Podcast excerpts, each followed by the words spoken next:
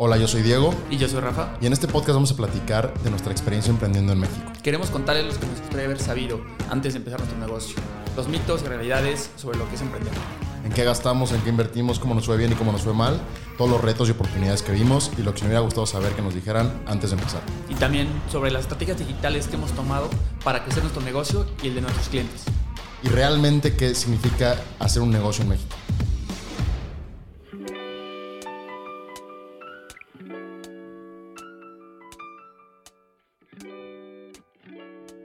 Hola a todos y bienvenidos a un nuevo episodio de nuestro podcast. Hoy vamos a platicar de el ABC del e-commerce. ¿Cómo estás, Rafa?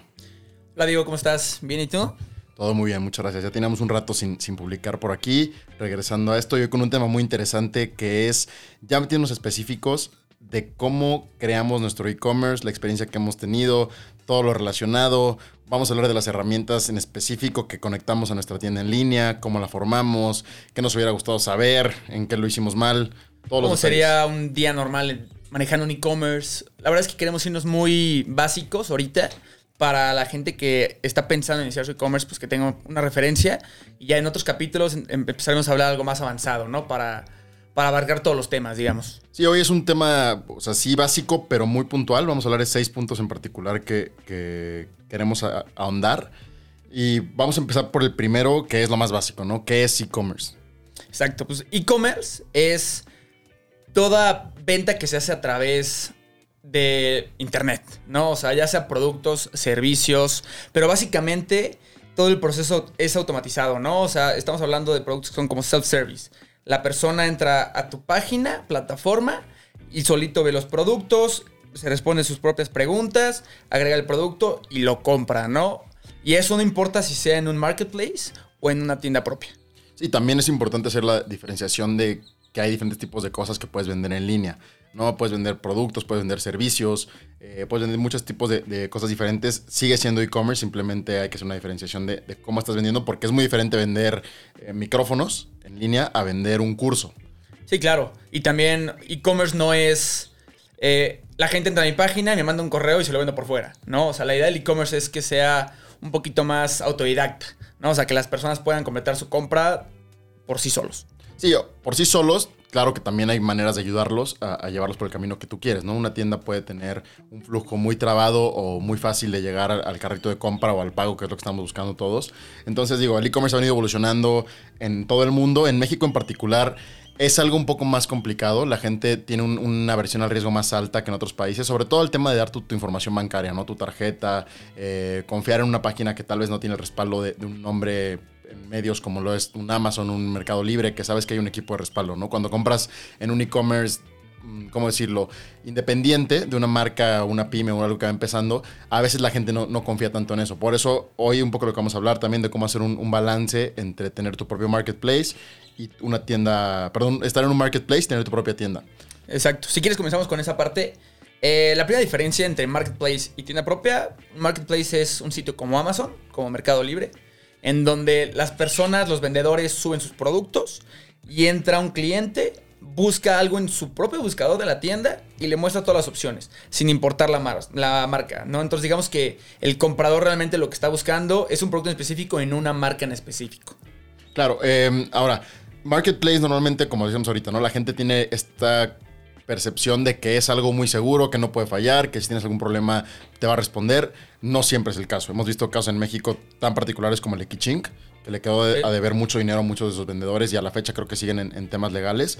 Eh, entonces, claramente no es una garantía de que un marketplace va a ser las mejores prácticas ni para los clientes ni para los proveedores que tienen dentro de su página. Como dices tú, Rafa, eh, un marketplace, obviamente su función es promover el marketplace, no tanto en sí el- el- la venta. Tiene pros y contras, como todo. Nosotros hemos vendido con Noma, por ejemplo, en Amazon, vendemos en Mercado Libre, hemos vendido Sí. tienda propia. Y algunas de las cosas buenas que hemos visto, por ejemplo, en, en- en estos marketplaces es que la gente confía mucho, ¿no? Entonces, si, si ya le gusta tu producto, pero no tiene la confianza para comprar en tu propia tienda, a veces es, el- es un buen empujón para que empiecen a comprarte, para que prueben tu producto y se aseguren que sí les va, a- entre comillas, sí les va a llegar el producto. No, y muchas veces venden el producto en tu tienda y si lo tienen en Amazon, se van a Amazon a comprar. Porque digo, en el tema de Amazon, que ya es una marca muy conocida, realmente sí es muy segura. las- o sea, te llega el producto casi al día siguiente, aunque no sea Prime.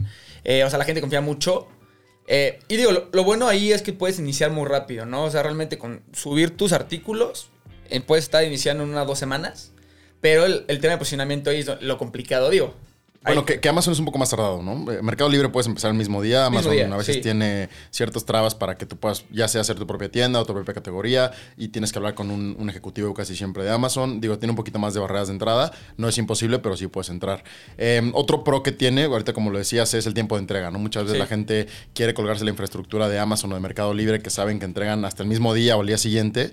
Que aquí entra la parte pues no sé si, llamarlo ético, pero esto que, que ahora las pymes están promoviendo mucho de ser un poco más paciente con las cosas que no te urgen, ¿no? O sea, Claro. apoya a, los negocios directamente comprando en su tienda propia en lugar de, si es algo que puedes esperar, ¿no? Si es una urgencia, pues ok, aprovechate también de estas empresas que también dan trabajo a mucha gente, pero eh, tiene esta ventaja los marketplaces de que tiene una, una infraestructura de logística de última milla que en México pues es un dolor de cabeza, ¿no? Ahora vemos eh, empresas como 99 minutos que están buscando hacer una irrupción en esto, ya hablaremos un poquito más de eso, pero eh, es un pro también muy, muy fuerte que tienes ahí. Otro pro también es el tema de, de fraudes, el tema de... mm, Sí, o sea, realmente si hay un fraude, pues esa parte la termina asumiendo el marketplace. Digo, si hay una, una evolución, pues obviamente el, vendedor tiene que asumirlo, pero siempre hay un equipo que da todo el soporte sin necesidad de tú estar presente. Entonces, por ejemplo, si tú quisieras iniciar un negocio en Amazon, de- dejando en fuera el tema del posicionamiento de los productos, pues realmente con subirlo y estar cumpliendo con las entregas del producto inventario para siempre tener, no tienes que preocuparte de nada más, porque pues, tienes el equipo de Amazon que hace todo. Digo, y lo vimos en el episodio con, con Manolo Ruiz, que invitamos también al podcast, que él vende en Amazon y le va muy bien. Em, te quitas muchos dolores de cabeza también. El tema de, de FBA, eh, que es tú mandas tu producto Sí, a los almacenes de Amazon o de Mercado Libre y ellos se encargan de empaquetar y de, y de mandar, consolidan con otros envíos, eh, reducen costos logísticos, etc. etc. También es, es un plus muy grande. Versus la tienda propia, que es donde tienes tú que tener ya sea tú mismo o una fuerza logística operativa para poder hacer todo el fulfillment. Eh, tienes que hacer una conexión con, con los diferentes pasarelas de pago, etcétera, etcétera, que ahorita también vamos a entrar a eso. Pero eh, sí, sí creemos nosotros que es algo que tienes que llevar de la mano entre las dos. O sea, no puedes irte ni solamente a un lado de tener solo tienda propia y estoy peleado con los marketplaces, ni tampoco puedes estar solamente en marketplaces y no desarrollar una marca propia. ¿Por qué? Porque un tema importantísimo en los marketplaces es que tú no eres dueño de la información de compra del cliente. O sea, en, tu tienda en línea tú sabes la dirección, por dónde te llegó el cliente, cómo se llama, eh, qué le vas a mandar, tienes toda la información. Y cuando vendes, por ejemplo, en Amazon o en Mercado Libre, te restringen mucha esta información porque es lo que ellos le dan valor. No, y es lo más importante. O sea, al final de cuentas, tú puedes vender tres años muy bien en Amazon y por cosas del destino Amazon cierra, te quedas sin negocio. O los sea, famosos Amazon Basics. Claro, o lo que pasa muy seguido con Amazon, que si vende un producto exitoso, ellos lo replican, lo ponen, lo ponen por debajo del precio de mercado y te terminan sacando, Si ¿no? se van a un tema de economías de escala, si tú vendes una maleta y se vende muy bien en Amazon y ellos ven que es una categoría que está en crecimiento y sostenido y con buenos márgenes, van y desarrollan la propia línea. el, el tema de diapers.com. Exactamente. O pueden simplemente ahogarte a billetazos, Claro. bajar el precio, tirarlo hasta que quieran a la competencia y sale, ¿no? Ahora que, que digo exactamente lo de diapers.com que, que pasó, eh, ahora se supone que con los tribunales de, de competencia y todo esto, pues se intenta bloquear eso, pero, Pero hay tantos productos que es imposible. O sea, a la realidad, sí. ¿no? O otro mismo comprador puede entrar a tu misma categoría y llega, simplemente... un, llega un comprador más grande que tú, tiene mucho más este, econom- economía de escala y va y vende más barato. O sea, aunque son unos pesos. Y en el tema de Amazon, si vendes es mi calidad y el precio es mejor, se van a ir por el otro precio. Y ahora, eh, eh, es un modelo de subasta. Tú Claro. para estar, para vender bien en estas páginas tienes que estar posicionado en las primeras hojas, ¿no? Porque es raro la persona que se va a la página 5 a buscar un producto que todo el mundo ofrece. ¿no? Tendría que ser algo muy específico, una compra tal vez o muy elevada en precio o de algo muy especializado. Entonces tú para poder rankearte, como nos decía Manolo en, en su episodio, tienes que tener ritmo de venta, tienes que tener varios buenos reviews. productos, Exactamente. buenos reviews, porque un solo producto, pues rara vez va a alcanzar el éxito máximo como para que vivas de eso, ¿no? En cambio, en una tienda en línea, en una tienda propia, sí puedes tener un solo producto, ¿no? Porque ahí la ventaja principal es que tú controlas toda la comunicación y tú, tienes, tú eres dueño de toda la información que llega. Entonces, si un cliente no llega a comprar tu producto, tú puedes contactarlo después por correo, por mensaje, para ver cuál fue la causa de por cuál lo compró o hacerle una oferta mejor, ¿no? O sea, si él le había puesto un producto de 500 pesos, pues le puedes mandar un producto de 450, 400 pesos, a ver si esa es la razón por la que convierte, ¿no?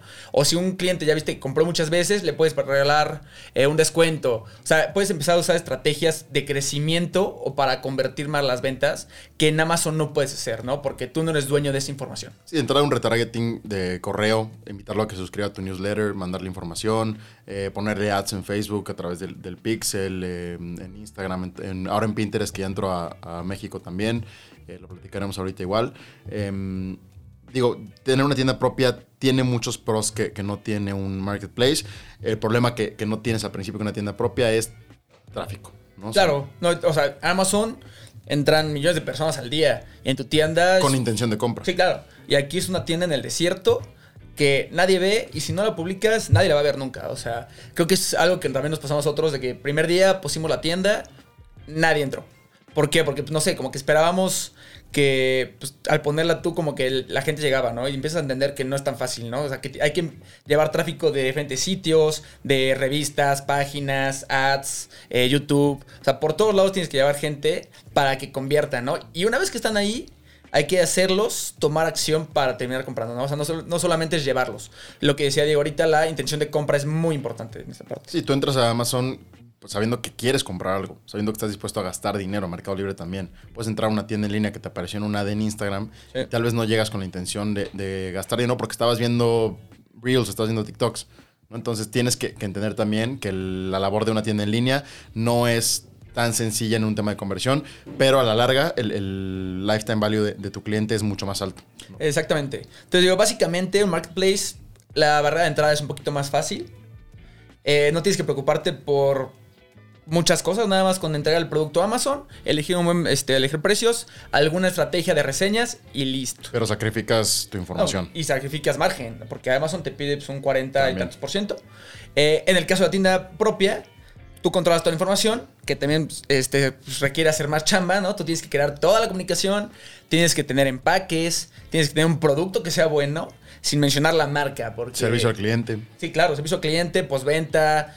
O sea, la verdad es que es, es mucho más trabajo, pero pues, los márgenes son más altos y al final de cuentas tú eres dueño de toda la información, quieres hacer otra marca después similar o cualquier cosa, tú ya tienes esa base de datos. Ahora, algo interesante también ahí, digo, ahorita existe un número cuarenta y tantos por ciento que te pide Amazon, ¿no? Si es la realidad, si mezclas Fulfillment by Sí. Amazon, si mezclas la comisión que te quita, eh, la mensualidad fija que tienes que pagar, Los todos esos ads, puntos, si ¿no? pusieras, Los ads, también. un pay per click tal vez que, Claro. que pongas, pero también la realidad es que hay productos que puedes vender tú sin mandar a Amazon, Sí. no sé, por ejemplo, un ebook que puedes cargar, no tienes un costo de, de inventario, nada de esto, y puede ser muy redituable vender en un marketplace así. Sí, totalmente. ¿No? Totalmente de acuerdo. Bueno, ahora pa- pasándonos allá a un punto más específico de tienda propia, Rafa. El, el tercer punto que queremos hablar hoy son específicamente los pasos para empezar una tienda en línea. Nos dijimos, ok, bueno, ya, ya entendí un poco la diferencia entre marketplace y tienda propia. Entiendo que aunque quiera vender en Amazon y Mercado Libre, lo ideal o el, para nosotros el deber ser es también empezar a hacer una tienda propia para hacer marca. Creo que un punto importante antes de seguir es el, el comentar que para tener una tienda propia hay que crear marca. Y eso es mucho, mucho más complicado de lo que se cree, ¿no? O sea, tenemos clientes en la agencia que pasan de Amazon a tienda propia y ellos esperan tener el mismo resultado que tienen en Amazon cuando tienen un producto que fue destinado para venderse sin import- o sea, sin destacarse por nada, ¿no? Simplemente por reseñas O por precio. o por precio. Y en la tienda, pues, al final tienes que mostrar eh, algo de valor, ¿no? O sea, tienes que tener una oferta de valor que le guste a la gente. el- o sea, ¿por qué estás vendiéndolo, no? Fotos atractivas. O sea, realmente empezar a crear como un poquito de comunidad. Y eso es lo complicado de estar en la tienda en línea, ¿no? Sí, también hacer esa, esa migración del marketplace exclusivo. O sea, si empiezas solamente en eso, puede ser peligroso, como dices, confiarte en pensar que ya porque vendo muy bien en Amazon voy a vender muy bien en una tienda propia, o al revés también. ¿no? Exacto. Sí, Este, pero bueno, sigamos con la parte de los primeros pasos. Eh, digo, nada, se va a comentar ese pequeño detalle. Eh, lo que nosotros vivimos al principio, eh, primero no sabíamos ni siquiera dónde se hacían las tiendas, ¿no? O sea, creo que lo íbamos a hacer con un programador desde cero.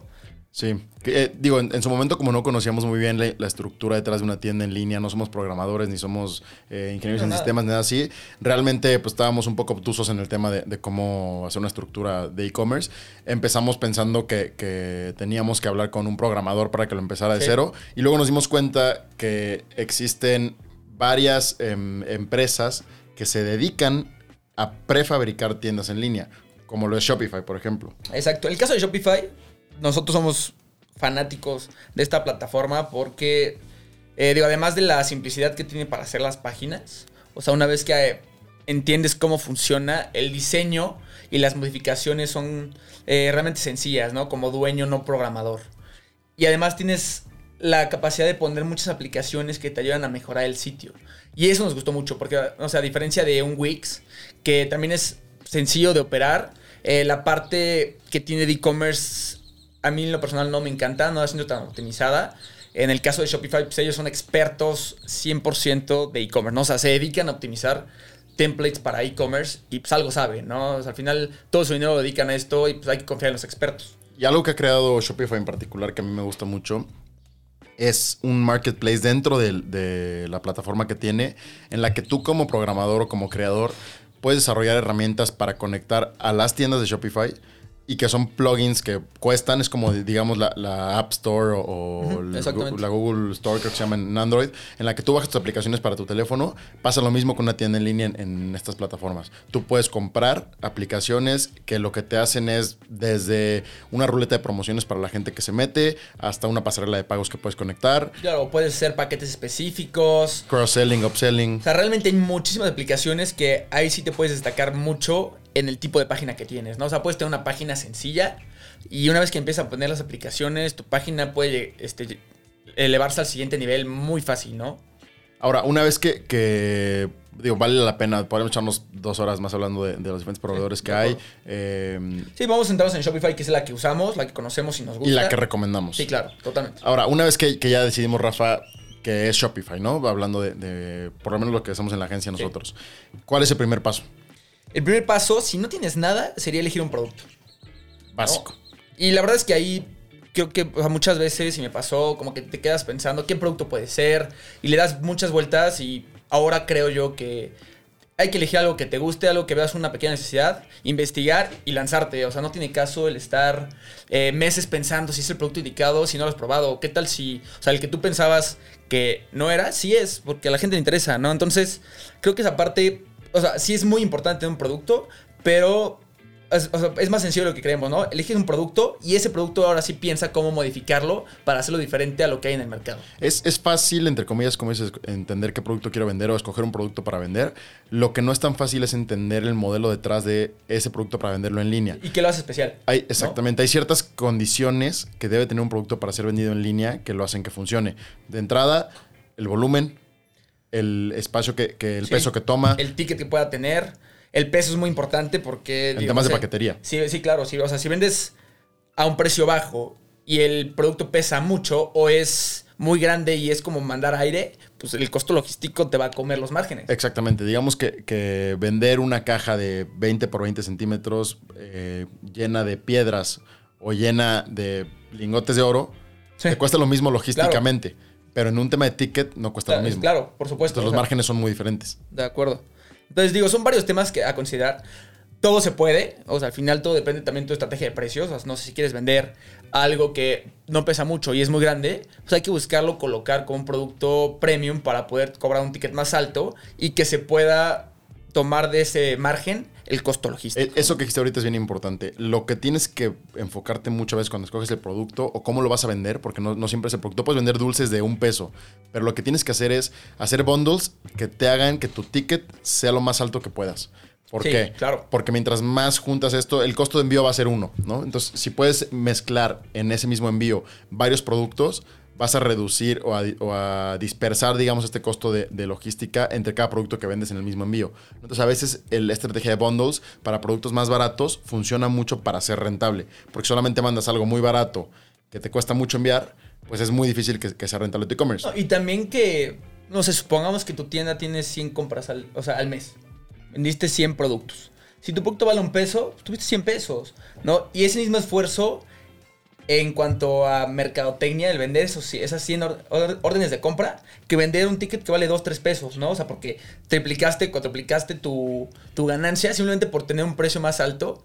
Y las son las mismas órdenes de compra. O sea, te costó lo mismo convencer a la persona que entrara a tu página, tomar acción y comprar el producto con el costo de un peso al costo de dos, ¿no? Entonces. Claro, y también entender en tu categoría cómo puedes innovar un poco en esa parte, ¿no? Digo, por ejemplo, hablando de un tema como joyería, pues queda muy claro que no es un tema que abarca volumen ni peso, cuesta un ticket alto, digamos que es como un ideal para vender en e-commerce. Digamos que, no sé, vendes relojes de 15 mil pesos. Pues con vender 10 al mes, ganaste una buena lana. Claro, o sea. pero eh, eso no significa que un negocio como vender, por ejemplo, colchones, Claro. no pueda ser rentable en línea, ¿no? Simplemente hay que buscar de qué manera puedes tú hacerlo lo más optimizable para vender en línea. Lo que hacen ahora estos estas marcas de colchón, que es quitarle todo el aire al colchón, lo meten en una caja chica bajo presión, y entonces el volumen es muchísimo más bajo, ¿no? Y con eso revolucionaron la parte de vender colchones. Algo así puede funcionar también para otras cosas. También entender que no todo lo que se vende en línea se manda por paquetería. O sea, y que también- no todo funciona. también hay tiendas que están enfocadas en traer leads.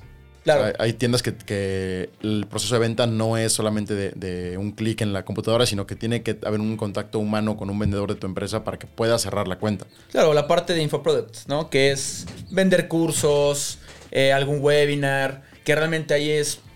te- lo grabas una vez y de ahí en fuera tienes que venderlo y replicarlo y pues, digamos que el costo es casi cero, ¿no? O sea, con tiempo las 5 horas que te tomó grabarlo y de ahí en fuera pues es distribuirlo, ¿no? Y bueno, ya que escoges tu producto y, y más o menos sabes, ok, eh, creo que esto es lo que quiero vender, cumple con algunas de las características que estamos platicando aquí hoy, em, ¿cómo puedo minimizar ese riesgo de entender si, si es algo que pueda funcionar o no?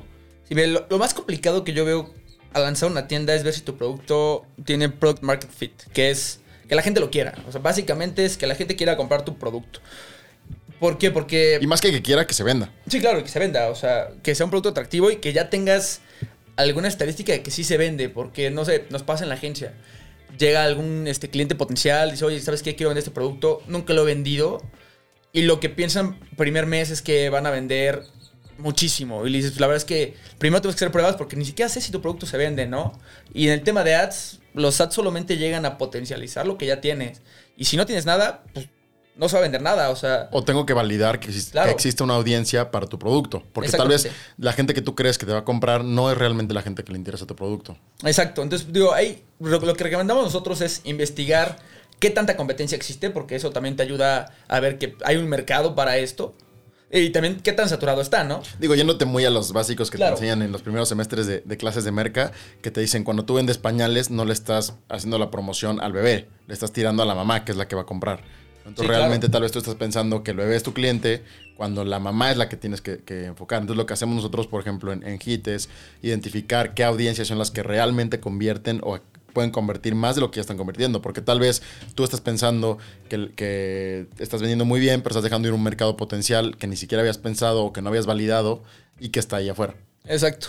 Digo, la verdad es que la forma en que nosotros lo hacemos es, nos metemos a Google, buscamos el producto y empezamos a buscar páginas similares que ven el producto, vamos a ver cómo lo hacen, qué precio tienen, eh, empieza a estimar un poquito sus ventas a través de cuántos followers tienen, visitas, o sea, más o menos como que te empieza a dar una idea de si el producto se vende o no, y luego le preguntas a amigos, familiares, eh, a ver si les interesaría el producto, no les interesaría, lo comprarían, si ya lo tienes, pues empezar a venderlo, eh, y empezar a recolectar opiniones para ver si pues, es algo que se empieza a mover. Sí, herramientas tan sencillas como buscar en, en Google eh, la cantidad de búsquedas que tiene ese- Claro. esa palabra, eh, buscar en Sí, Jungle Google. Scout con, con Amazon cuánto está vendiendo, qué, qué tipo de, de tránsito o tráfico tiene esa, esa keyword, eh, cosas que te, que te a validar un poquito más. Nunca va a estar 100% seguro que funcione porque aunque sea una categoría que se venda muy bien, puede ser que tu producto por cualquier particularidad o porque haya línea muy posicionado en el nicho o por lo que tú quieras, no se venda. Pero bueno, ahí entra la parte de riesgo. Ahora, ya que, ya que probaste, que intentaste vender este producto, que la gente lo está comprando, que viste que tu precio puede ser competitivo, tal vez un poco más bajo, tal vez un poco más alto, pero puedes justificarlo con sus características, lo que sigue ya es entrar de lleno a desarrollar la tienda. Exactamente. Y para la parte de la tienda hay varios puntos a considerar. Lo primero es, yo creo que elegir una pasarela de pago. Bueno, y empezar a crear la página. ¿Qué es una pasarela de pago? Una pasarela de pago es la plataforma o la compañía que va a hacer los cobros con tarjeta en tu tienda. ¿Qué significa esto? Que tú como vendedor, dueño de tienda, jamás vas a tener información, o sea, a la mano la información bancaria de las personas. Y ese es uno de los mitos más grandes, que no, es que me van a robar mi información. Realmente si eres una tienda que trabaja con pasarelas de pago profesionales, esto pues, no es posible porque esa información está encriptada y solamente la puede ver estos, estas parcelas de pago, estas compañías que son multinacionales. eh, o sea, Sí, y- o sea, y muy seguras. Y, ¿no? y Shopify, por ejemplo, es el local comercial. Claro. Pero la terminal bancaria en la que tú cobras es una empresa particular. Exactamente. ¿No? Que puede ser Conecta, puede ser eh, OpenPay, por ejemplo, que es de. O sea, esta final, Stripe, Hay muchas marcas grandes respaldando estas pasarelas de pago. PayPal. Exactamente. Nosotros la que utilizamos en Noma es Conecta. Hemos tenido experiencias buenas y malas con la gran mayoría Sí. de, de Conecta nos gustó al principio. Las comisiones son un poquito altas, pero te permite la parte de OxoPay. Eh, lo único malo es que como es mexicana y Shopify es de Estados Unidos, la mayoría de las aplicaciones son de Estados Unidos, entonces no había una integración total con la pasarela de pago con las aplicaciones. Que Stripe prometía mucho cuando entró a México que iba a ser ya la solución a todos los e-commerce en, en el país. Sí. Y realmente pues tardó un poco. Todavía siguen ahí puliendo. No, el tema de Stripe, nosotros lo utilizamos y empezamos a ver que subía muchísimo la tasa de fraude. ¿Qué es la tasa de fraude? El fraude más común en e-commerce es cuando entra una persona a tu tienda, compra y a los meses o a los días te pone un contracargo. El contracargo es que fue con el banco, él dijo yo no compré esto y lo que hace el banco y en el sistema mexicano, pues, el principal problema es que el banco protege 99% de las veces al consumidor, entonces le regresa el dinero y a ti como tienda te quitan eso. Y el, exacto, ese, ese es el tema, que, que el banco, a pesar de que fue un error de ellos, de Claro. que es un fraude que le están haciendo al banco, el banco le echa la culpa al e-commerce. que si entregó el producto, El e-commerce que tiene ya que, perdió. y tiene que pagar el producto y ya lo, probablemente ya lo mandaste. Sí, claro. ¿no? Y, y le regresa el dinero al consumidor y el que asume la pérdida es el e-commerce. Y el banco se lava las manos de decir fue mi culpa. Aunque realmente ellos son los que no supieron identificar ese fraude o lo que tú quieras, ¿no? Que deberían tener un seguro para, para eso. Pero bueno, eh, eso es un tema súper común que nosotros nunca consideramos cuando empezábamos. No, y te digo, el tema de Stripe, personalmente yo lo recomendaba mucho. Y hoy viendo a varios clientes que tienen Stripe, vemos que la tasa de fraude es más alta que en otras. Hemos visto pasarelas. clientes que al mes, digo, desde 10 mil hasta 300 mil, un millón de pesos que les meten de, Y de se lo puros retienen fraudes. completo porque Stripe nos empezó a ver que la tasa de fraude subía y te retienen todo lo que ganaste y lo devuelven al cliente. Y tú te quedas sin nada y tienes que meterte una pelea legal. O sea, como que hay varios temas que todavía no nos convencen de Stripe. Y por eso nosotros regresamos a Conecta. Y también está la parte de PayPal, por ejemplo. que PayPal es muy confiable. Siempre funciona. El tema de PayPal es que luego la gente que no tiene cuenta, pues le da flojera. Estás agregando un paso adicional que es conéctate a tu cuenta. Sí, puede aumentar tu porcentaje de rebote. Exactamente. Pero es muy seguro, PayPal siempre funciona. De hecho, viene como preinstalado en, este, en Shopify. Pero yo creo que lo que sugeriríamos sería tener PayPal como una base Sí, y yo- aparte sumar un, Claro. un Conecta, un Stripe. Exactamente. Luego también han salido algunas nuevas, eh, como Quesky Pay o Atrato Pago, que son métodos de pago que te difieren a meses. Este, algunas con intereses, algunas sin intereses y algunas con tarjeta o sin tarjeta. Normalmente se utilizan para tickets altos. No sé, por ejemplo, tú vendes, eh, como decía, digo, colchones de 10 mil pesos y lo pagas con alguna de estas opciones. Evalúan tu crédito. La plata, esta plataforma te paga totalmente a ti y ellos se quedan con el crédito. Ahora, digo, eso es, bueno también, pero este tipo de opciones, digo, yo creo que depende del el producto que vendas, es importante tenerlo, pero a veces también puede trabar un poco la venta. La Ah, gente, totalmente. mientras más opciones le das, más la confundes. Sí, Entonces, porque por- aquí, pues, mándame tu INE, mándame tu información bancaria. Y, no sé, de 100 personas que aplicaron, posiblemente 5 lo hagan, pero pues ya perdiste unas 40 ventas. Exactamente. O por ejemplo, si ofreces, nosotros mm, cuando sacamos una colaboración que sabemos que va a haber un pico de ventas bueno, quitamos OxoPay. ¿No? Claro. Porque mucha gente te compra en OxoPay, hace todo el proceso porque está muy emocionado en el momento. Y nunca va. y ya luego se le va la onda, no puedo ir, se le bajó la emoción, lo que tú quieras, no va a Oxo a pagar. Y entonces esa, esa venta se caduca y simplemente es una métrica que tienes tú pensando que es una venta real, pero el cliente nunca fue a pagar. Sí, y si hubiera tenido pago con tarjeta normal, pues llegaba la persona y lo compraba. Y si no, pues ni siquiera lo, con- lo contemplabas, ¿no? O sea, no te movía tus métricas, digamos. Sí, exacto. Entonces a veces es bueno, a veces es malo. Depende también qué estés vendiendo, ¿no? Eh, bueno, la- esa es la pasarela de pago. Ahora, yo soy un cliente que entró a una tienda en línea. Lo primero que quiero ver y lo que tú le tienes que vender más allá del producto es confianza. O sea, lo primero Claro. que tienes que, que creer la gente que entra a una tienda en línea es, es una tienda profesional, está bien hecha, si hay algún problema me van a responder. Que eso es lo que a todos nos pasa, por lo menos cuando estamos empezando a comprar en línea, ¿no? Queremos que la tienda nos inspire confianza. ¿Cómo lo logras? A través de fotografías de calidad. Claro, que se vea bien la página. O sea, que sea atractiva, que el copy esté atractivo. O sea, pero realmente con la fotografía, ¿no? Puede ser una página muy sencilla, pero Sí. si las fotografías te dicen y te enseñan las características del producto que tú puede estar dudando. Es decir, a veces vemos, por ejemplo, no sé, si es un producto que, que estamos viendo la calidad, un zoom a la textura del producto, eh, a los acabados, a todo lo que, lo que a ti te puede hacer dudar. O sea, lo que tienes que hacer es pensar qué peros podría ponerle a mi cliente a comprarme en línea. Híjoles, que sabes qué, tal vez la talla no sé si es la mía. Entonces pones una referencia de algo real que puedan ver, como una computadora cerca de, de Sí, zapato, escala, por ejemplo. un- una foto de lifestyle que puedan Claro. ver ellos a escala y que digan, ah, ok, bueno, tal vez no sé exactamente cuál es la medida, pero ya más o menos una referencia. Sí, o sea, hay que pensar que el cliente no va a ver el producto hasta que lo tenga. Entonces, toda referencia visual que podamos agregar es bueno.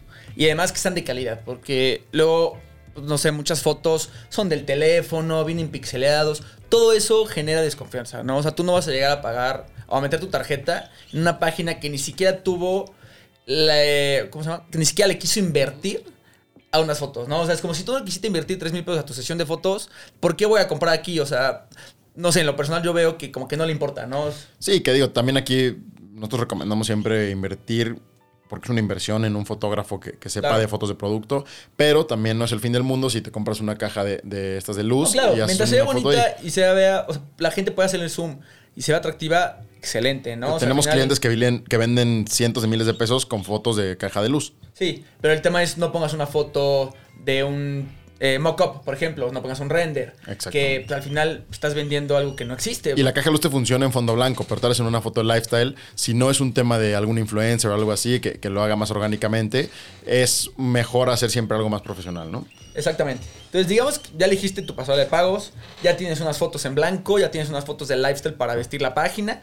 La parte del desarrollo de la página, pues, es muy sencillo. Tú eliges, tú compras un template, ya viene como prearmado y eliges qué secciones quieres. Realmente es poner las fotos, pones el texto y ahora lo más importante es eh, configurarla para que el usuario llegue en el menor cantidad de clics al producto. ¿Con qué me refiero con esto? Por ejemplo, si tú pones Al pago del producto. al pago del producto o al producto en sí. O sea, que tenga la menor cantidad de clics para poder ya finalizar la compra. Porque, por ejemplo, tú pones la tienda que vendes eh, vasos, ¿no? Entonces pones en la página, ver mis vasos. En los vasos la vas a poner y tienes otra acción. ¿Vasos rojos o vasos negros?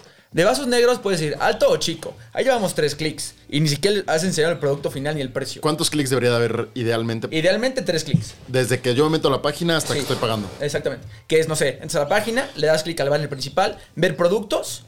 Ahí tú vas, ya vas a ver directamente la lista de productos, que vas a ver los vasos, vaso chico, 50 pesos. Le vas a dar clic, comprar. En tres clics lo lograste. Hace rato dijiste un término que creo que valdría la pena que exploremos un poquito más, que es un copy ganador. O sea, ¿qué, qué es un copy ganador y cómo te ayuda un copy a reducir la cantidad de clics? El copy es la forma en la que describes los productos. Digamos que es. eh, ¿Cómo le dirías en español el copy? El texto. El- un texto publicitario, digamos, más o menos. Un texto hecho para vender. Como el guion, ¿no? Ah, exactamente. Entonces, ¿qué es un copy ganador? Es cuando eliges las palabras que suenan más atractivas para el cliente, ¿no? No sé si estás... digo, no se trata de mentir, simplemente de decir las cosas de una forma más elegante. Digo que también es un tema de convencer al cliente y también es un tema de posicionamiento. Claro. O sea, el copy también te ayuda al SEO, te ayuda a estar mejor posicionado en una búsqueda orgánica, en un buscador como Google. ¿no? O sea, también eso te puede ayudar a que la gente encuentre mejor tu producto. Entonces, un copy bien desarrollado, eh, tal vez en un marketplace también sea importante el copy porque Claro. las keywords son muy, muy importantes para tu posicionamiento.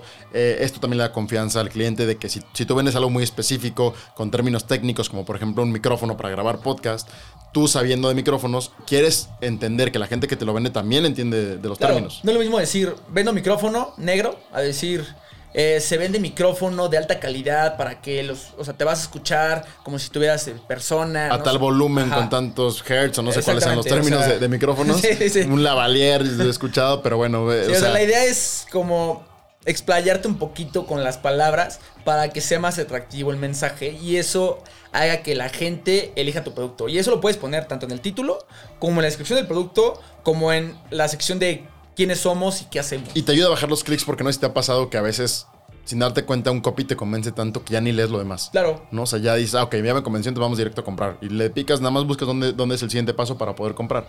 Entonces, a veces un copy te puede ayudar a cerrar la venta. No, totalmente. O sea, el copy, digo, dejando un tantito de lado la tienda en línea, en la cuestión de que es de ads, es el 80% del éxito. O sea, un buen copy puede hacer toda la diferencia en que le den clic o no a tu producto. Y ahora, bueno, entra tu cliente, ya tienes una página, como decíamos, idealmente en Shopify, tienes los plugins ideales eh, para un cross-selling, upselling, etcétera, tienes fotos de calidad, eh, tienes una pasarela conectada, tienes un copy ganador, eh, estás consciente de los riesgos que puede haber de fraude, de cómo tu estructura de, de- del producto tiene que permitir la venta en línea. Lo que sigue es, ya te compró tu cliente, tienes que enviárselo. Para eso tienes que tener un proveedor logístico. Los proveedores logísticos no es, eh, o sea, bueno, hay maneras de optimizar una tienda en línea para que tú tengas que hacer la cantidad de pasos manuales menor posible. O sea, Sí. Puedes integrarlo. Por ejemplo, de forma, digamos, nativa, tú puedes elegir en Shopify dos formas de completar los pedidos, ya sea por Amazon, que es Amazon tiene tu producto, te va a comprar, te va a cobrar una tarifa por enviarlos y por mantenerlo en su inventario. Y, lo, tú en Shopify eliges que tu producto está ahí y lo mandas solito. Y otra es que eliges a un proveedor este, logístico. Y aquí no nos referimos tanto a un FedEx, un DHL, que sí puede ser, pero para tú poder tener tarifas preferenciales necesitas tener muchas ventas, ¿no? O sea, no sé, tenemos que, tienes que tener mil envíos al mes para que te den descuentos atractivos y que te realmente sea redituable. Bueno, yo creo que mucho más, ¿no? O sea, digo, aquí, como dices, FedEx, DHL, Estafeta, son la parte macro. Y la Sí. parte micro que se conecta con las tiendas en, en línea son los proveedores que compran, como dices, en, en volumen estas guías de paquetería prepagadas. Si llegan con FedEx y le dicen FedEx, te voy a comprar este mes 15 mil envíos. Entonces, en vez de vendérmelo a tu precio de, de mercado, que son Dame un descuento. 150 pesos el envío, dame un descuento porque te voy a comprar 15 mil. Es decir, yo lo compro en 100 pesos a FedEx y entonces lo voy a revender a los e-commerce eh, como Noma, por ejemplo, eh, a 130 pesos. Entonces, ellos están ahorrando 20 pesos con el precio de lista de FedEx, yo le estoy ganando 30 pesos. Entonces, ese es mi modelo. Yo me conecto con, con yo como plataforma de, de logística, me conecto una integración con Shopify. Entonces, yo puedo hacer que, que Rafa y Diego, cuando tengan su tienda en línea, eh, bajen mi, mi plugin, lo conecten a Shopify y cuando les entre una orden de compra, automáticamente se genera una guía de paquetería eh, con mi plataforma, con el costo que negociamos, y entonces ellos ya tienen conectado directamente eso, y en el momento en el que tienen la venta, también tienen una guía de paquetería ya hecha. No, y eso es súper importante. La verdad es que en e-commerce lo que más buscamos es que todo sea automatizado, porque entre menos actividades tengas tú que hacer para poder entregar el producto o cobrar, más tiempo puedes dedicarle a mejorar el sitio, a llevar gente, a vender.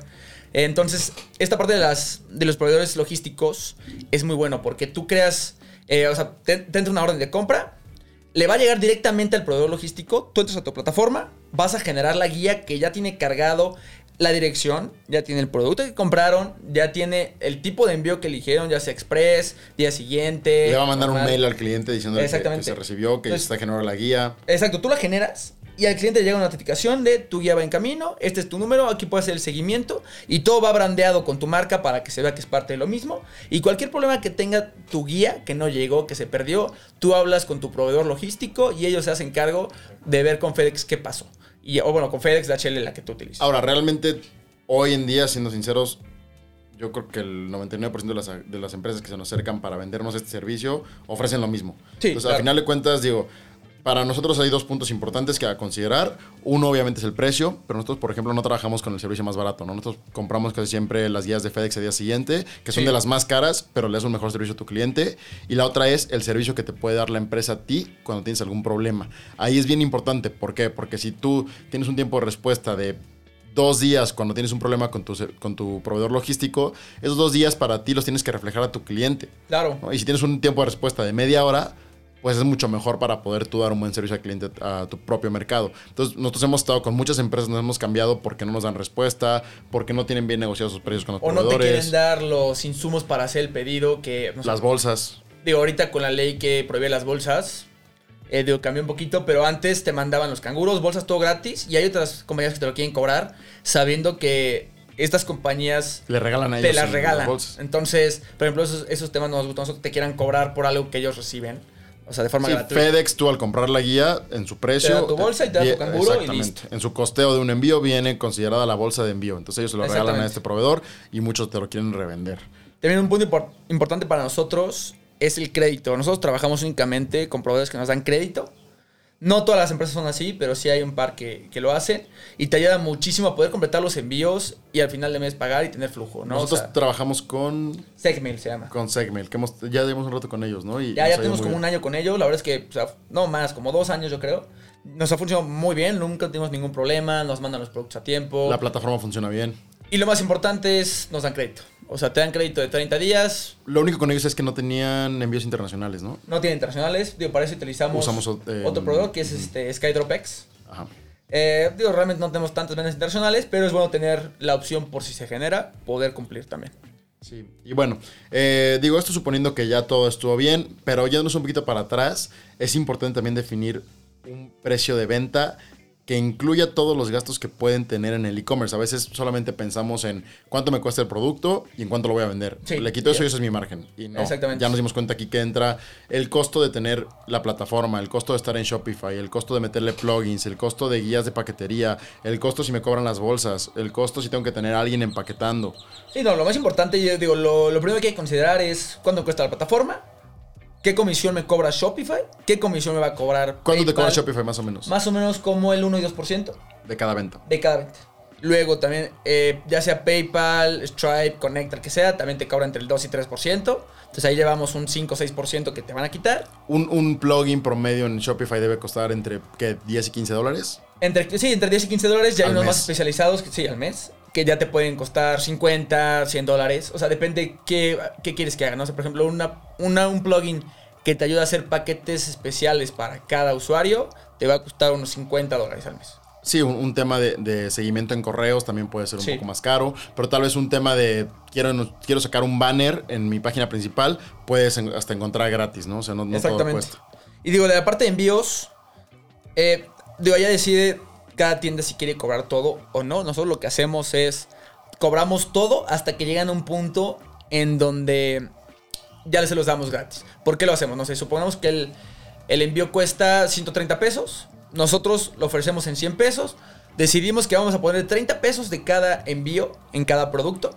Entonces, al juntar 5 pares o 5 productos, 6 productos, ya juntamos el costo total del envío que se va a ir junto y lo damos gratis. Entonces, más o menos así es como vas creando las estrategias para dar gratis un producto. Sí, hacer un buen costeo desde el principio es básico, ¿no? Porque muchas veces vemos tiendas que venden súper bien, pero no consideraron todo lo que, lo que conlleva vender en línea y al final su margen neto ya después de, de todos Sí. los gastos es cero, ¿no? O hasta le tienen que poner dinero. No, digo, hay otras, digo, cada quien su estrategia que son, vende un producto de 10 mil pesos y te cobro el envío de 100 pesos.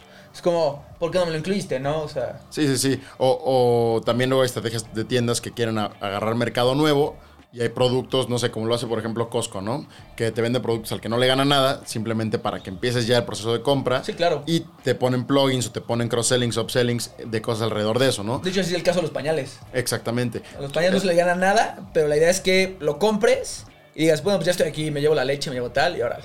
Y a eso sí le ganan. Exactamente. Entonces, digo, también hay que entender mucho el modelo. No, un costeo varía mucho por producto, por lo que decíamos ahorita, por estrategia, por volumen, por peso, por lo que quieras. Sí, ¿no? y También, un- por ejemplo, que vaya en una caja de cartón o que vaya en un sobre o en un. pues claro, de- o un algo ya un poquito más personalizado y Exactamente. solo es, o sea, un producto con un ticket bajo, pues posiblemente se coma todo tu margen, ¿no? Pero también puede ser la estrategia de primero le mando uno que le gane muy poco para ver si le gusta y en la recompra es donde le gano, ¿no? Y ahora, el, el tema de, de un gasto importante es publicidad. O sea, ahí es donde Claro. realmente te puedes ir Claro, a un cielo porque- muy bajo. O sea, hay, hay muchas formas de generar tráfico. La verdad es que nosotros recomendamos usar ads o influencers. Eh, O una mezcla de los dos, o idealmente. Lo mejor es una mezcla de los dos. Pero, pues digo, todo cuesta, ¿no? Al final, el poner ads, no sé, si tú vas a hacer una campaña de mil pesos, realmente no vas a generar mucho, ¿no? Porque mil pesos vas a poder tener dos anuncios este, corriendo durante el mes y van a tener 20, 50 pesos cada día, que eso no alcanza para nada. Vas a tener 50 personas que visitan a tu página pensando que tienes una tasa de conversión del 1%, nadie va a convertir el primer día, o sea, cada dos días vas a convertir a una persona. Y eso sí tienes suerte, o sea, Y también es un poco la escala a la que quieras empezar, ¿no? O sea, nosotros lo que recomendamos siempre es empieza bajo, prueba audiencias, valida tu producto, ve que se esté vendiendo bien y ya que tengamos una prueba A-B de, de diferentes mercados y que vayamos validando eso, ahora sí vamos a escalar un poco más fuerte y vamos creciendo conforme al resultado que estés viendo en el mercado. No hay gente que llega y dice, órale, le quiero meter 200 mil pesos al mes de, de publicidad a un producto que lancé ayer y que nadie conoce.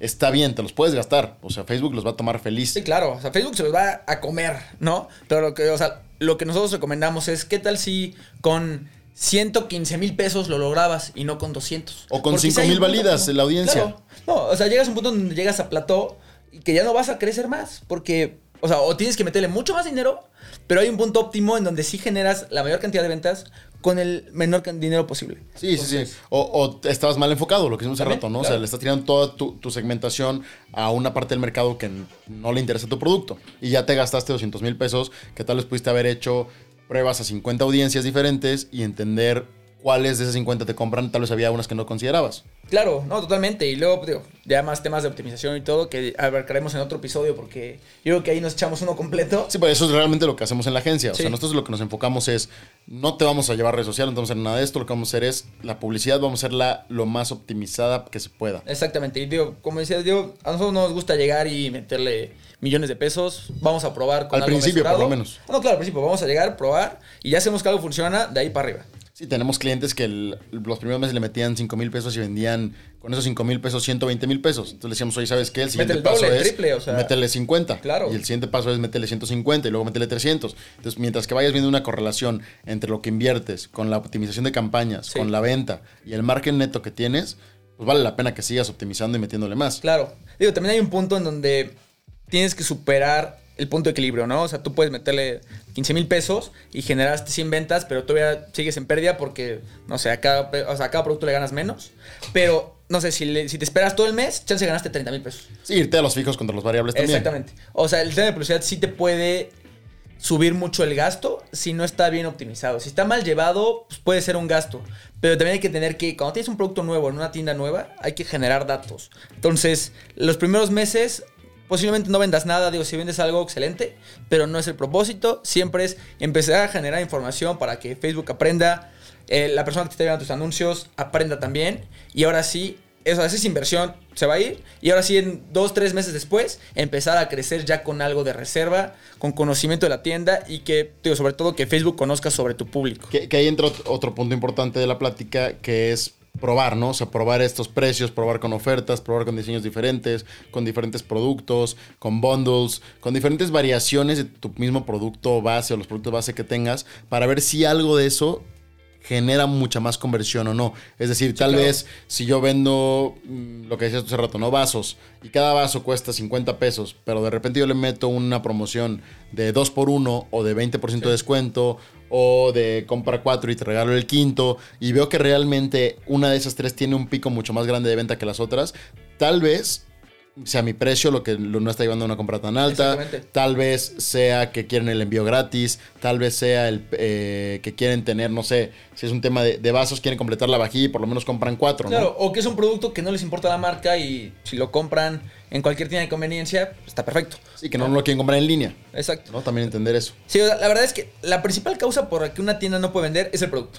O sea, 100% recae sobre el producto. Si ya tienes un producto probado, entonces ya pasamos a otras otros motivos, ¿no? Otras variables. Que ahí sí puede ser que está mal targeteada la publicidad, que el copy no se entiende, que el precio está muy alto. Pero si tienes un buen producto, estás 50% del otro lado. Y, si ya tengo un buen producto, lo estoy vendiendo bien, entiendo las pruebas que tengo que hacer, valido mi mercado y todo esto, ahora la parte que viene importante es lo que decíamos ahorita, optimizar, ¿no? O sea, vamos a medir y a ver qué tasas son las que tengo que estar viendo mes con mes para mejorar.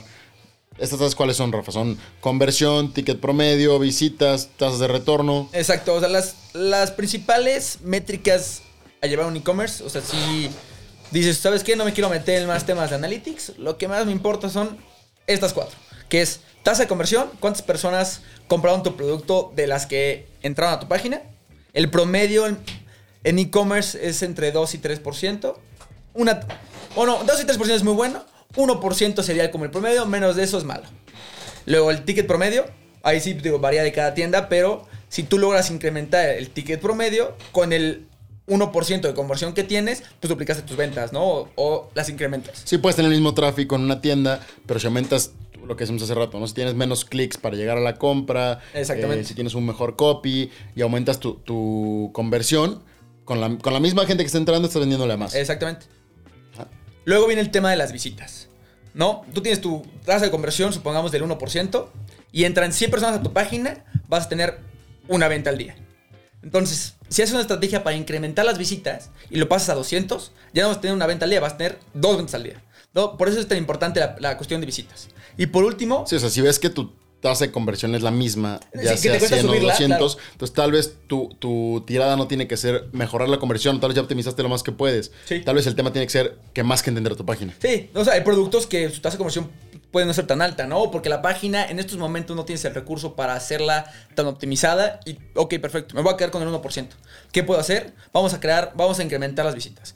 El tema de visitas es más o menos sencillo de hacer, si sabes por dónde. Igual, no sé, por ejemplo, puede llegar un punto en donde en Facebook pues, nada más puedes llegar a 200 visitas porque ya te va a costar una lana. Pues métela a Pinterest, por ejemplo, que está un poquito más barato ahí la visita, entonces ya tienes 300 y en vez de tener una o dos ventas al día tienes tres. Y metiéndole poco dinero pudiste lograrlo sin optimizar tu página como está. Entonces te das cuenta que realmente tener un e-commerce y mejorarlo y que venda y que sea rentable, digo, son muchas cosas que tienes que ponerle detrás. O sea, Claro. Mucha gente piensa que es tan sencillo como hago mi página en Wix hoy y al rato la- ya está activa listo. y ya está. No, si realmente quieres que sea un e-commerce, que sea escalable Sí. y que esté convirtiendo a buen ritmo, tienes que tomar en cuenta todo esto que viene detrás. O si no vas a vender uno, dos, tres cosas diarias o a la semana o lo que tú quieras, Sí, pero si, no, si no te importa vivir de eso, pues la puedes tener ahí que te venda una o dos cosas, pero te va a comer el costo de la plataforma, los costos de publicidad y pues no vas a ganar nada. Lo, lo que quieres lograr con tu e-commerce es generar un cimiento sólido para que ya sea que encima de eso haya ventas por 100, por 1000, por un millón o por 10 millones o por 100 millones, la estructura sigue siendo la misma. Sí, y que- Simplemente escalas lo variable Exacto. y ya. Con lo que ya tienes de base, poder cubrir todos tus costos fijos y por ahí en fuera, pues toda esa utilidad para crecer, traer nuevos productos. Y llegar a un punto de, de saber manejar tus ads que sea escalable. Que digas, ok, si le meto un peso, ya sé que me va a regresar 1.10. Exactamente. Y luego, el último, eh, la última métrica importante es la tasa de retorno. ¿Qué tantas veces retorna un o regresa un comprador a tu tienda? Es decir, ya que te compró. Exacto, ya te compró. ¿no? Normalmente la tasa que buscamos es un 20% al mes. Entonces, decir que no tiene que ser el, el mismo comprador, hay que tener también los plazos o el ciclo del producto. Que no sé, yo vendo este producto que se acaba cada tres meses. Si vendo paquetes de pasta de dientes de 6 pastas de dientes, Exacto. no me va a comprar cada mes. Normalmente va a llegar pues, a los 6, 7 meses. Pero mantener ese porcentaje de 20% para que siempre tengas una base de ingresos eh, asegurada, que es lo que comentábamos ahorita, ¿no? O sea, si tienes tu base del 20%, ya sabes que al menos vas a ingresar 20% todos los meses de tu meta de ventas. No, no, si quieres vender 100 pesos, siempre vas a tener 20 pesos. Lo ideal es vea que mínimo ese 20% represente tus gastos fijos. Exactamente. Si tus gastos fijos son de 15 pesos y siempre ganas tus 20 pesos, tienes tus 5 pesos ya libres y de ahí fuera para arriba. Entonces, por eso es tan importante esa tasa. Sí, entender muy bien cuánto te cuesta a ti la operación te va a delimitar por lo menos tus metas básicas de venta. Exactamente. La idea es que con, la, con el retorno de los clientes, cada vez que regresan, tú puedes mantener tu página y ya todo lo, lo nuevo que entre, todos los, no- los nuevos clientes ya sean para crecer. Porque un nuevo cliente cuesta muchísimo más que un cliente actual. ¿Por qué? Porque al nuevo tienes que poner el anuncio. Convencerlo. convencerlo, le va posiblemente dé un clic a un anuncio, entra a tu página, no le gustó, vas a tener que mostrarle otro anuncio, va a tener que ver un video, va a hablar contigo, le vas a mandar un correo y va a comprar y eso terminó costándote el 80% del margen, pero digo, lo tienes. Sí, si el, te que ya te después, compró un calcetín de Dragon Ball, te va a comprar uno de Hasbro, te va a comprar uno de lo que quieras, porque ya sabe quién eres, que le llega a tiempo su producto, que si tiene un problema lo resuelves, eh, cómo funciona tu página, que su tarjeta sí pasa, que no le robaron la información. Todo lo que hablamos ahorita lleva a confianza. Exactamente. Y para darles un ejemplo más o menos de cómo se opera un e-commerce o cómo es un día en un e-commerce. Ándale. Lo que nosotros hacemos, no sé, cada día es. Primero vamos a revisar las ventas del día anterior. Lo, lo que nosotros hacemos es qué se vendió y, no sé, a las 12 del día se cierra los envíos y a partir de las 12 se prepara todo lo del día anterior y lo de ese día hasta las 12. Entonces, vamos a revisar los productos, que esté todo en inventario, que esté todo en orden, generamos guías. Eh, se hace todo un proceso de pick and pack, que es elegir el producto, mételo en su empaque, que venga bien arreglado, con su tarjetita, su bolsita, todo dentro. Se lleva a paquetería, listo. O se programa recolección. Exacto, o programas de colección, depende de la cantidad que llegue o la comodidad. Eh, después entramos a la parte de revisión de campañas y analytics. ¿no? Lo que se recomienda en las campañas es hacer una revisión cada 3-5 días, eh, pero, digo, más bien cambios, pero revisión la hacemos constantemente para ver que todo esté en Revisión todos los días viendo cómo va tu campaña. Sí. Normalmente una optimización viene cada 3 a 5 días. Exactamente. Y tienes que ir probando la estrategia, ¿no? Exacto. Y nos metemos a ver analytics, por ejemplo. Pues, no sé, cuántas personas entraron a mi página, cuál es la tasa de rebote. La tasa de rebote es las personas que entran a la página y se salen inmediatamente sin hacer nada. Lo ideal sería tener un 50%. ¿Por qué? Porque si de las 100 personas que están entrando a tu página al día, tienes una tasa de rebote del 90, nada más van a quedarse 10 personas. Entonces, entre más baja, más útil es el tráfico que está llegando. Digo, hay tiendas, sobre todo cuando empezamos con clientes nuevos en la agencia, que tienen que estarse optimizando todos los días. No, y estás en 90% de, de tasa de rebote y eso es porque el tráfico que estás llevando no es de calidad. Exactamente. Entonces ahí pues, hay que optimizar y estar midiendo para que sea bueno y que realmente el dinero que está entrando... Pues, Que, a veces pena, ¿no? pasa, por ejemplo, con estrategias de influencers que no están bien dirigidos, ¿no? que traen muchísimo Claro. tráfico a, la, a la página, pero la tasa de rebote es altísima o la conversión es muy fue baja. influencer que no tiene nada que ver con tu producto. Y la gente le interesa porque confía en el influencer, pero es algo que no, no tiene nada que ver con su audiencia. No sé, tienes un influencer de moda y le dices, promueve este saco o bulto de, de cemento. Pues nada que ver, ¿no? O sea, entonces digo, hay que como que ser muy críticos en con quién trabajas para que sea apto a su audiencia y realmente funcione. Claro, y luego de- después vamos viendo qué cambios se hacen en las campañas, Exacto. vamos viendo qué estrategias hacemos para incrementar las ventas, es decir, no solamente en cantidad de transacciones, sino en valor de las transacciones. Exacto, no sé si ya viste que tu ticket promedio son 500 pesos, pues ¿cómo lo hacemos para que sean 550? Entonces, pues hay que hacer una- un par de estrategias, chance hay que meter un nuevo producto, hay que hacer un bundle nuevo, hay que meter una aplicación nueva. Entonces, la mayoría del tiempo es el estar pensando en cómo mejorar la tienda, ¿no? O sea, Las tiendas que mejor hemos visto que funcionan tienen productos que hacen eso, ¿no? Que Sí. ya sea que son caros por sí mismos o que juntan varios productos para hacer un ticket alto. exactamente. Y luego también eh, pues nos metemos a revisar otro tipo de herramientas, como la parte de mailing, eh, que el mailing, aunque se puede llegar a creer que está muerto, es de lo que más funciona, pero tiene que ser de contenido, o sea, de contenido de calidad. Sí, fotografías nuevas, Claro. no, no puedes tener el mismo contenido todo el año. Y no puedes venderles todo el tiempo en los correos, ¿no? O sea, cuando te mando un correo, tú lo que quieres demostrar es que vas a mandar algo que le puede importar, ¿no? Ya, o sea, no sé, vendes cosas de deportes, posiblemente mandas un correo semanal de, De las mejores Olimpiadas noticias. o de cómo van, Exactamente. sí. O sea, y no, no vendes siempre. De repente, en el quinto correo le pones, pones la información de la semana y si quieren más información de nuestros productos, visítanos. Al final ya te conocen, ya sabes que vendes, pero ellos quieren contenido de calidad. Sí, y realmente lo que te permite una campaña de mailing es ver si la gente le interesa, si la abre, Claro. eh, cuánto tiempo está ahí. Generar comunidad, digamos. Exactamente. Tú quieres darle un valor a la gente aunque no te estén dando dinero a cambio, ¿no? Que ellos sientan que están ganando en la relación con su proveedor o con tu marca o con tu tienda. Exactamente. Entonces, esto también lo estamos viendo todos los días desde el lado del consumidor, cómo nos sentimos con nuestra tienda, con nuestro proceso de compra, los correos que te llegan cuando compras, si te hace falta algo de información, cómo podemos optimizar eso. Este, y pues bueno, es una, es una revisión constante que hay que hacer porque el mercado cambia todos los días, entonces tenemos que irnos adaptando a él. Em, otra parte importante es, como decía Rafa, ¿no? O sea, ahorita ver qué hay nuevo en el mercado. O sea, también cambia el entorno de- del e-commerce todos los días en México y en todo el mundo. Un ejemplo muy claro, hace poco entró Pinterest a México en la parte de ads, ¿no? Por más que llevaba la plataforma muchos años en el país, apenas hace pocas semanas Sí, apenas. permitieron que tú puedas publicitar en, en- Sí. en- en Pinterest. Y ahí pues, hay que entender un poco cómo funciona la plataforma, cuál es el objetivo de la plataforma, porque, digo, funciona muy distinto Instagram, Facebook, LinkedIn, eh, Pinterest. O sea, hay que también es un proceso de estar pues, todos los días metiendo en un curso nuevo, aprendiendo, probando, que es lo más importante. O sea, puedes estar en 10.000 cursos, pero si no te metes tú y gastas dinero y pruebas, jamás vas a saber cómo funciona. Entonces, pues también parte del día es estar probando nuevas plataformas, nuevas estrategias dentro de las nuevas plataformas. No sé, eh, me comentaron o se me ocurrió qué estrategia puede funcionar. Pues órale, vamos a ver si funciona con mi producto y probar. ¿no? Entonces también gran parte del día es estar haciendo pruebas para después implementarla, en nuestro caso, con los clientes y ver si funciona para el crecimiento. Y bueno, todo esto que platicamos ahorita suena como muchísima información. Eh, nosotros nos tomó mucho tiempo y, y esfuerzo y intentos aprender este tipo de tips. Todos días seguimos aprendiendo cosas nuevas. Pero mm, yo creo que, que lo ideal, Rafa, es empezar poco a poco. Es empezar por los primeros pasos que dijimos ahorita, entender el concepto, elegir un producto, product market fit, desarrollar la tienda, las fotografías, todo lo que dijimos, Y lo a haciendo probar. día con día y O sea, empieza a probar. No tengas prisa. O sea, el, el costo inicial tampoco es tan alto. O sea, tú puedes hacer una campaña con 5 mil pesos, pagar tus 30, 29 dólares de Shopify y empezar a probar. Digo, le puedes meter un poquito menos de publicidad, ¿no? La idea es que empiece a probar, llevar tráfico, empiece a ver cómo reaccionan, en qué parte se quedan. Y poco a poco tu, tu e-commerce te va a ir pidiendo más. Exactamente. O sea, te va a ir exigiendo la misma gente, tu misma audiencia, tu mismo mercado, tu mismo producto, te va a ir Sí. pidiendo más. Entonces vas a ir poco a poco ahí. Y digo, también entra el, el papel de proveedores para tiendas como nosotros, que también te ayudamos a entender y ahorrarte pasos y digamos que dolores de cabeza de cosas que no tendrías tú que estar optimizando, ¿no? O sea, Claro. si tú puedes tercerizar tus campañas para que alguien que tiene experiencia en campañas las haga por ti y te genere un rendimiento que sea más alto que el costo y que te genere una utilidad adicional, pues digo, también entender que no siempre se trata de hacer todo nosotros. Nosotros delegamos muchísimo del trabajo Claro. que tenemos a nuestros proveedores logísticos, a la gente que, que empaca el producto, que lo envía, este, de todas partes del e-commerce nosotros tercerizamos cosas.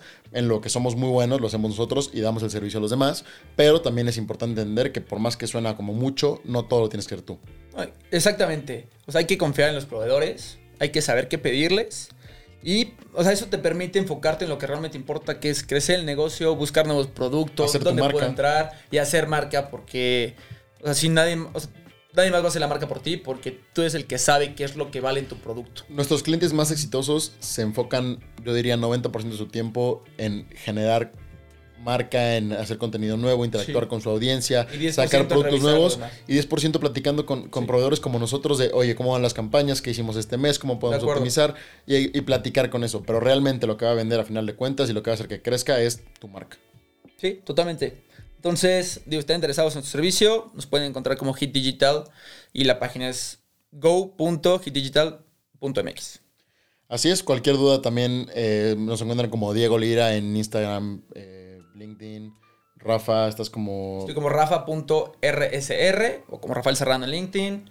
Eh, como dice Diego, pues, cualquier duda, comentario, también estamos este, para ayudarlos. Nos da gusto siempre platicar con, con gente que está empezando en esto, entonces mándenos un mensaje, platicamos y vemos cómo podemos ayudarles en, en sus tiendas en línea.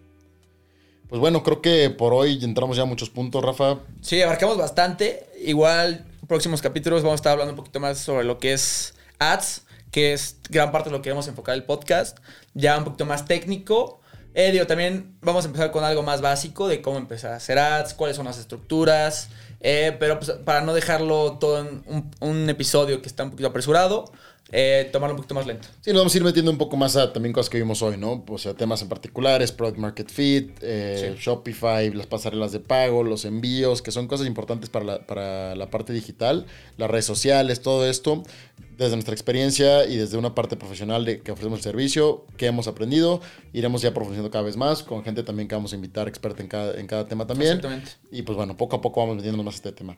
Pues bueno, creo que vale la pena que lo dejemos hasta ahí por hoy, Rafa. Ya dimos nuestros contactos. Muchas gracias a toda la gente que escuchó este capítulo. Y gracias por ser clientes de Hit Digital. Gracias.